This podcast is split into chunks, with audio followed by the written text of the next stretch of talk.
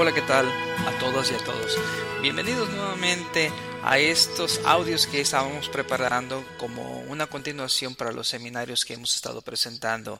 En esta ocasión, la extensión de esta información es para entender, aprender como padres y obviamente como futuros padres, tu hijo, tu espejo, que fue el título del seminario. Para poder entender cómo es la correlación entre padre e hijo es necesario entender cuáles son las bases. Y las bases de los hijos son la personalidad. La personalidad es algo que lo forma el carácter. Y el carácter obviamente es creado por los temperamentos. Los temperamentos, por medios científicos, no solamente son algo que se da todos los días. Se dice que los seres humanos podemos modificar nuestro carácter, pero también se dice que el temperamento es algo que ya está determinado y esto viene, eso viene siendo determinado por la genética. O sea, mami papi pues fueron los que nos dieron ese tipo de temperamento, más específicamente por nuestro sistema nervioso. Y el sistema nervioso pues obviamente lo fuimos construyendo a través no solamente de los genes, sino también del ambiente y de la alimentación que nos dieron nuestros papás o las personas que nos criaron. Desde hace mucho tiempo se clasificaba a los seres humanos por temperamentos. La persona que lo hizo fue Hipócrates, lo que se considera el padre de la medicina. Hipócrates hizo la primera clasificación eh, y lo cual él mencionaba que según los humanos teníamos eh, dentro de nosotros ciertos líquidos y a esos líquidos les llamó humores y que son como la bilis, la vila negra, la flema, la sangre, cuyo equilibrio determinaba el temperamento de las personas. Por ejemplo, si la flema predominaba, se decía que era una persona flemática, o si bien, si predominaba la sangre, era colérica. A pesar hoy día de la ciencia, la teoría sigue hasta cierto punto vigente. Sí, todavía se sigue usando y esa es la razón por la cual yo la vengo utilizando no en cuanto a los humores, pero sí en la clasificación de personas por medio de los temperamentos, lo cual como mencioné hace un momento, pues está determinado por el sistema nervioso y por la manera en, que nuestros papás nos fueron criados y obviamente nos transmitieron eh, pues la manera endocrina, la manera de, de crear, de crearnos a través de esos genes. Los cuatro temperamentos del ser humano son sanguíneo, colérico, melancólico y flemático. Vamos a analizar en este día los cuatro temperamentos y el día de mañana entonces damos partida para analizar tanto lo que son las potencialidades como las sombras de esos temperamentos. El primer temperamento es el temperamento sanguíneo. Los sanguíneos son personas vivas, alegres, esas personas que les encanta ser los reyes de la fiesta. Tienen un sistema nervioso muy rápido que les caracteriza por la sensibilidad. Suelen ser personas eh, muy eh, extrovertidas. A ese tipo de personas les encanta la gente, no les gusta la soledad, no, no, no, no, no, no. Y su forma de ser es aparentar de mayor seguridad y, obviamente, que la que tienen. Suelen tomar decisiones basadas en los sentimientos, más que en la reflexión. Con esto vamos a hablar de algunos defectos de los sanguíneos. Las personas sanguíneas eh, suelen ser gente muy indisciplinada. Su voluntad es muy débil, por lo cual, pues obviamente ocasiona que sean vistos como gente de poca confianza, tanto en el empleo, en la educación y obviamente en la familia. También son personas muy desorganizadas y siempre suelen estar en movimiento. Nunca voltean hacia atrás y raras veces miran hacia adelante. Ellos buscan simple y sencillamente vivir su momento. Otro temperamento es el temperamento colérico. Y esas son el tipo de personas que tienen un sistema nervioso muy rápido. Y esto obviamente les causa un, un desequilibrio rápido en sus decisiones. Ese tipo de gente se caracteriza por ser muy independiente, es muy extrovertido, aunque no tanto como las personas como temperamento eh, sanguíneo. El colérico se siente a gusto con sus actividades, De hecho, siempre tiene que tener la mente ocupada o estar haciendo algo. Adopta posiciones definidas frente a las cuestiones y se le puede ver organizando marchas contra la injusticia social. Al colérico le disgustan las adversidades. Por el contrario, tiende siempre a ser alentador.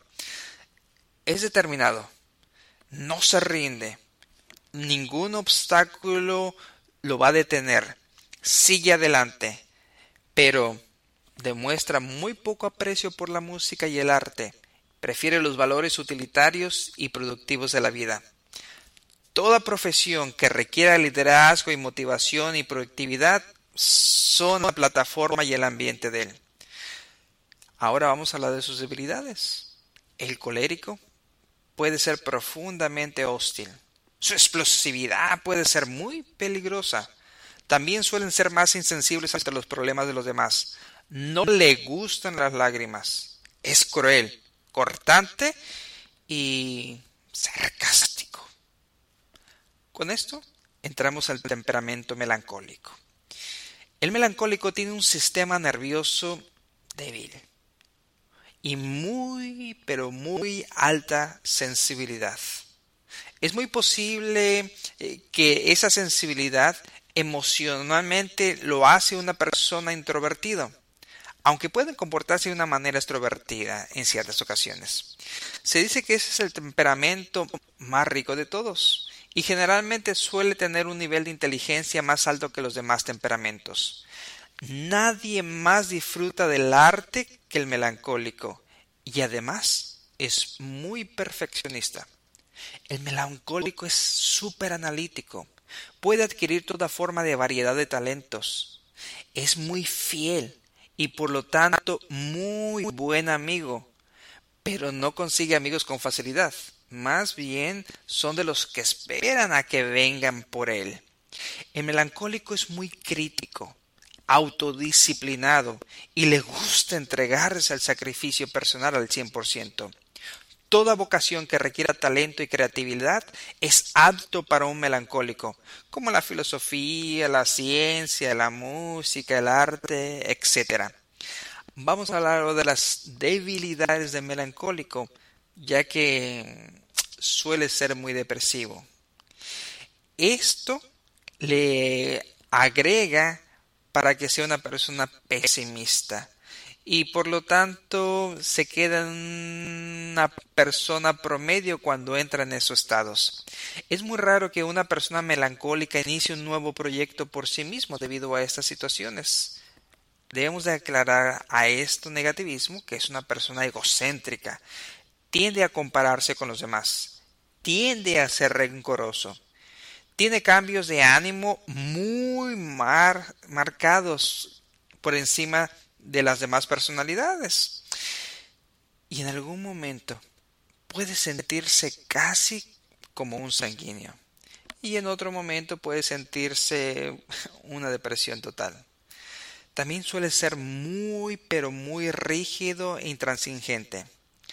Así como la mayoría de los genios y de los artistas suelen ser melancólicos, también pueden convertirse en seres muy peligrosos en caso de que no lleguen a lograr sus objetivos. Saltan esos impulsos. Además, que las personas que constituyen ese temperamento tienen una expectativa de vida mucho menor que el resto de las personalidades. El temperamento flemático. El flemático tiene un sistema nervioso lento y equilibrado es tranquilo, nunca pierde la compostura, nunca se enfada, por lo cual suele ser de temperamento más agradable de todos. Suele ser una persona muy apática, sin muchos dotes de liderazgo, aunque eso no significa que no lo pueda hacer. El flemático evita comprometerse lo más posible. Parece nunca alterarse y su personalidad es muy calmada.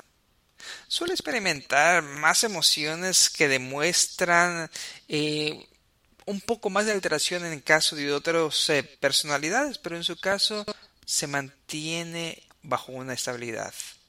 No le faltan los amigos porque le gustan las personas. Tiene un sentido del humor natural y posee la capacidad especial para descubrir el sentido humorístico de los demás. Es de muy buen corazón y muy compasivo, aunque raras veces va a demostrar sus sentimientos. Procura no involucrarse mucho con las actividades de los demás. Ah, pero cuando lo hace, perdón, cuando lo hace, le puede llegar a ser un grado alto de eficacia. Los flemáticos pueden ser muy buenos ingenieros, matemáticos, docentes, dibujantes.